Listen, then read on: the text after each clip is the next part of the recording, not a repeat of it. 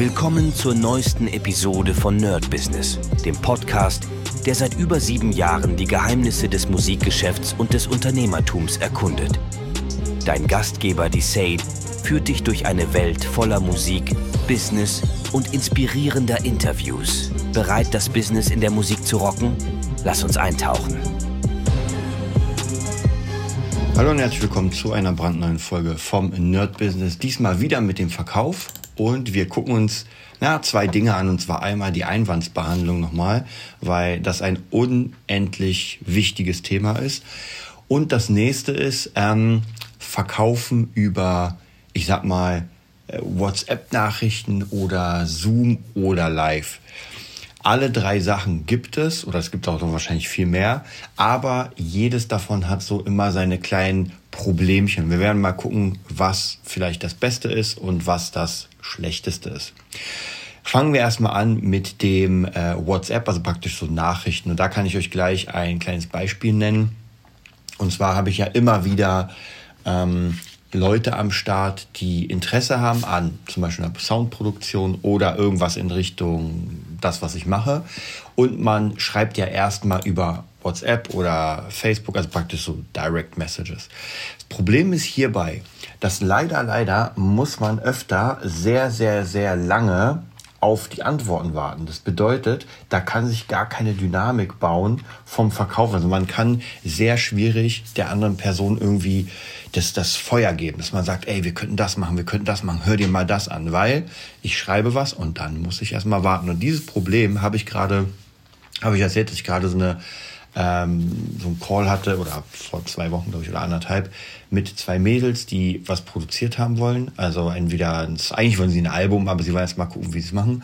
Und das dauerte mal sehr lange. Wir hatten zwar einen Call, da haben wir uns auch ganz gut geeinigt, wohin es geht. Ich habe gesagt, ey, ich mache mal ein paar Demos, also ich mache eine Demo, dann habe ich die geschickt, dann war ewig, kam nichts, weil die krank waren, die eine war weg und so weiter. Also es hat sich ewig rumgezogen und ich konnte keinen richtigen Abschluss machen und sagen, ey, okay, das machen wir jetzt. Jetzt die letzte Nachricht war, dass die wieder krank waren, dass die gerne äh, vor Ort miteinander arbeiten würden. Ich habe gesagt, ey, gar kein Problem, jetzt müssen wir halt einen Deal aushandeln. Also entweder man macht, man mietet sich zwei Studiotage oder wir machen einen Song klar oder wir machen das Album klar. Also jetzt, es gibt drei Möglichkeiten, die können wir einfach so ein bisschen auschecken. Und jetzt dauert das natürlich auch immer sehr lange und ich will natürlich nicht die ganze Zeit hinterherhaken und fragen, na, wie sieht's aus, habt ihr schon eine Antwort und so, weil das kommt dann irgendwann so ein bisschen Bittsteller rüber. Das heißt, würde ich maximal einmal machen und dann sollen die es machen. Ja, also das ist eine Sache, die sehr, sehr schwierig ist. Da ist auch Einwandsbehandlung schwieriger. Das werden wir gleich auch nochmal das Thema ansprechen weil es einfach nicht Echtzeit ist. Dann kommt das nächste, ja, wir lassen mal diese kleinen Abstufungen weg. Ähm, das nächste wäre dann ein Call, dass man praktisch direkt sich über Internet sieht.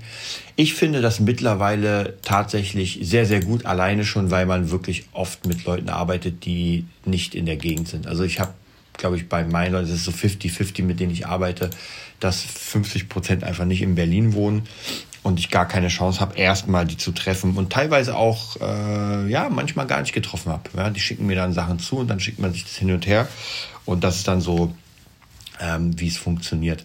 Aber wie gesagt, hier ist natürlich ähm, das Coole im Gegensatz zu den Nachrichten, dass man sich sieht, dass man einfach ein bisschen mehr diesen Drive reingeben kann, diesen Verkaufsdrive. Wobei ich auch sagen muss, da werde ich auch gleich nochmal darauf zu sprechen kommen, dass der richtige Drive eher live kommt. Also von dem her, wie gesagt, der Vorteil, man sieht sich, man kann schnell reagieren, aber trotzdem so eine richtige äh, sich sehen und so weiter. Auch natürlich das Problem mit dem Internet. Es kann immer sein, dass irgendwas hakt, dass man irgendwas nicht hört. Alleine auch schon jemandem etwas zu zeigen, ähm, der was hören soll, ist auch schwierig. Es geht schon über bestimmte Sachen, aber man weiß auch nicht, was für eine Abhöre die andere Person hat. Also es sind so ein paar Faktoren, die meinen Verkauf da ein bisschen schmälern. Dann kommen wir mal zum direkten 1 zu 1 Verkauf. Erstmal das größte Problem am 1 zu 1 Verkauf ist, man muss gut mit Menschen umgehen können und ähm, einfach in der Situation reagieren können. Das ist beim Äh, beim, äh, bei der Nachricht ist es gar kein Problem, da kann ich mehr Zeit lassen. Beim Call ist das auch nicht so schwer, weil ich kann meine Kamera mal ausmachen. Oder, also da gibt es ein paar Möglichkeiten, wenn ich gerade keine Antwort weiß. Aber beim Live muss ich einfach diese, diesen, diese Sympathie, die Empathie, ich muss die Person wirklich einfangen und äh, in meine Magie reinbringen. Und das ist das Schwierige, denn das muss man einfach lernen. Also wirklich dieses gute Verkaufen. Und ich sage euch was, Empathie ist so unendlich wichtig für den Verkauf, dass man sich wirklich reinfühlt, dass man mit, mit dem, also nicht irgendwie nachplappern natürlich, aber in den Worten des anderen spricht. Ja, das ist ganz, ganz wichtig, dass ich wirklich die, die Vision des anderen teile, also des potenziellen Kunden, und dass ich praktisch das so baue, dieses ähm, mein Verkauf drumherum, dass die Person immer nur sagt, ja, das will ich, ja, das will ich, ja, das will ich. Und das schaffe ich natürlich live am einfachsten, sage ich mal. Alleine schon die Möglichkeit, dass ich äh, die Person auf meinem Gebiet treffe. Das heißt, ich habe euch ja schon erzählt, mit dem ganzen Kaffee. Dann ähm, natürlich bei mir, wenn es im Studio ist, dann sehen die Leute natürlich krasses Studio und haben sofort ein ganz anderes äh, Wertbewusstsein, als wenn sie jetzt zum Beispiel nur bei mir sind. Wobei bei mir, ich sage ja immer nur, es funktioniert trotzdem, weil es einfach cool ist. Die, es ist komplett anders als im Studio. Es ist viel, viel, äh, ich sag mal, chaotischer, weil in den Wänden überall was ist und so. Aber das ist gut so. Wie gesagt, hier bin ich auch kreativ und deswegen ähm, die Leute, wenn sie herkommen, gibt es auch ein eigenes Feeling. Aber wie gesagt, im Studio, gerade für Produktion, gerade für Aufnahmen, würde ich jetzt eigentlich Treffen nur noch im Studio machen. Und ich habe den riesen, riesen Vorteil, ich kann erstens ein paar Sachen vorbereiten, Songs, könnte ich auch online, aber ich kann natürlich das Ganze auch wirklich im Studio zeigen. Und das hatte ich jetzt in der Zeit öfter, wenn ich Demos gemacht habe. Ich baue die Demos natürlich nicht auf ähm, weiß nicht, Chartniveau. Das heißt, äh, mixen und mastern, so dass man sagt, oh, das würde einfach zu lange dauern. Aber ich baue es so, dass es bei mir schon ziemlich dick klingt. Und jetzt, wenn eine Person von mir eine Demo bekommt und diese Demo auf dem Handy anmacht, ist das natürlich komplett was anderes, als wenn sie diese Demo bei mir in einem High-Definition-Sound hört. Ja, also, und das kann einfach sein, dass sie ein Kack-Handy hat, ja, und dann zerrt es ein bisschen und klingt nicht geil. Dann ist es natürlich nicht wieder perfekt gemischt. Und wenn man das vielleicht auf einer Anlage hören würde, auf einer geilen Anlage mit schönem Bass, dass man die Wärme spürt und merkt so, uh, krass, das klingt jetzt geil. Und diesen Vorteil nehme ich mir natürlich auch, wenn ich erstens ähm, durch Direktnachrichten das über das Handy natürlich schicke oder über Skype das auch oder Zoom auch über ähm, praktisch eine Datei schicke oder ich habe auch die Möglichkeit, das irgendwie an. Aber es ist vollkommen egal, je nachdem, was die andere Person für eine Abhörer hat. Und wenn es ein Billig-Laptop ist, ich habe ja hier vor mir einen Laptop, der hat keine gute, keinen guten Sound. Ich habe auch einen Laptop, der hat einen Hammer-Sound. Also diese ganzen neuen äh, MacBooks, die sind ja vom Sound Wahnsinn. Also was da für besser rauskommt, das hat mich echt gewundert. Aber mein alter Laptop ist das halt nicht. Der hat einen Kack-Sound und da hört man so gut wie keine Bässe. Das bedeutet, wenn ich das da anmache, dann kann ich sagen, ja, ist okay. Ja, und da klingen sogar Top-Songs nicht so wirklich gut, weil der einfach, wie gesagt, keine Bässe hat und da fehlt einfach ein großer Teil vom Großen und Ganzen. So, das bedeutet praktisch, das ist einfach mein großer Vorteil. Kommen wir jetzt zu dem eigentlichen Thema, äh, und zwar der Einwandsbehandlung. Erstmal nochmal, was ist das? Ich finde, das muss man immer wieder gehört haben, damit man äh, darauf eingehen kann. Einwandsbehandlung, da geht es darum, dass unser potenzieller Kunde vielleicht nicht sicher ist. Und wir wollen ihm natürlich diese Angst nehmen und wir wollen aber auch checken, worum es wirklich geht. Also was ist der wirkliche Grund, warum die Person bei uns nicht bucht? Und es kann ganz, ganz vielfältig sein. Es kann sein, dass sie das Geld nicht hat, dass sie von der Qualität nicht überzeugt ist, dass sie äh, vielleicht sogar jemand anders hat, den sie eigentlich lieber haben will und uns jetzt einfach irgendwie doch einen Termin gegeben hat und sich eigentlich schon entschieden hat. Also da müssen wir auf jeden Fall checken, was es ist. Bedeutet, wenn wir schon relativ weit sind ähm, und vielleicht, ich sage mir jetzt ganz plump, sagen, okay, die Details sind klar, du willst bei mir ein Album machen, äh, du kommst her zum Einsingen und und und. Okay, wollen wir den Deal machen? Das kostet, keine Ahnung, 10.000 Euro. So, und die Person sagt, puh, ich bin mir noch nicht sicher, kann ich noch ein bisschen warten oder ein bisschen darüber schlafen? Ja, ich mache es mal jetzt ganz platt. Und das ist nicht gut. Ähm, wir wollen natürlich nicht jemanden bedrängen oder zwingen, aber dieses Lass mich darüber schlafen, ah, das könnte immer, das nimmt diese Magie des, des Jetzt weg. Und das bedeutet, ich will eigentlich eine Antwort. Und jetzt kann ich nämlich anfangen zu sagen, ähm, lass uns noch mal gucken, was das Problem ist. So, äh, wie, wie sieht's da, wo, wo denkst du, was könnte ich noch machen, damit äh, damit es für dich näher kommt, damit du sagst, ja, das machen wir zusammen. Und dann kann es natürlich sein, dass die Person sagt, hm, naja, weiß nicht, die, keine Ahnung, die Zeit ist mir zu lang. Ja, sechs Monate ist mir zu lang, ich wollte es früher rausbringen. Jetzt müssen wir natürlich mal realistisch gucken, aber dann könnte ich sagen, ey, ist gar kein Problem. Ähm, wir könnten ja noch jemanden dazu holen, der noch Arbeiten übernimmt. Das könnte aber dann teurer werden. So, und dann checken wir mal, ob das von der Kohle, wenn die Person sagt, ey, ist gar kein Problem, Kohle äh, geht, und das habe ich öfter mal, zum Beispiel nehmen wir einen Podcast und der muss, äh, eine ganze Serie Podcast muss fertig gemacht werden in zwei Monaten und ich sage, ey, das schaffe ich alleine nicht und sage, ich brauche jemanden und wenn ich dann nochmal einen Preis nenne und die Person sagt, ey, Geld, gar kein Problem. So, dann habe ich das schon mal rausbekommen. Okay, es ging darum, das muss schneller werden, aber ich habe nicht die Möglichkeit, okay, haben wir. Dann kann es natürlich wegen dem Geld sein. Das heißt, mh, hm, ich würde es mega gerne machen, aber das ist einfach zu viel. 10.000 für ein ganzes Album wird echt schwierig. Und dann könnte man sagen, okay, ähm, ich kann es nicht billiger machen, weil das ist schon das Billigste, was ich machen kann. Aber wir könnten vielleicht von ein paar Sachen runtergehen, dass wir sagen, okay, wir nehmen ein paar Sachen weg, wir nehmen ein paar weniger Studiotage und dann wird es ein bisschen günstiger. Oder man sagt der Person, ey, wir können es auch so machen, dass du äh, Kredit, also so verschiedene Möglichkeiten, um das mal, ich würde den Preis nicht wirklich drücken, weil wenn es dann darum geht, dass es zu viel ist, ich meine, nehmen wir mal wirklich dieses fiktive Beispiel, ein Album machen.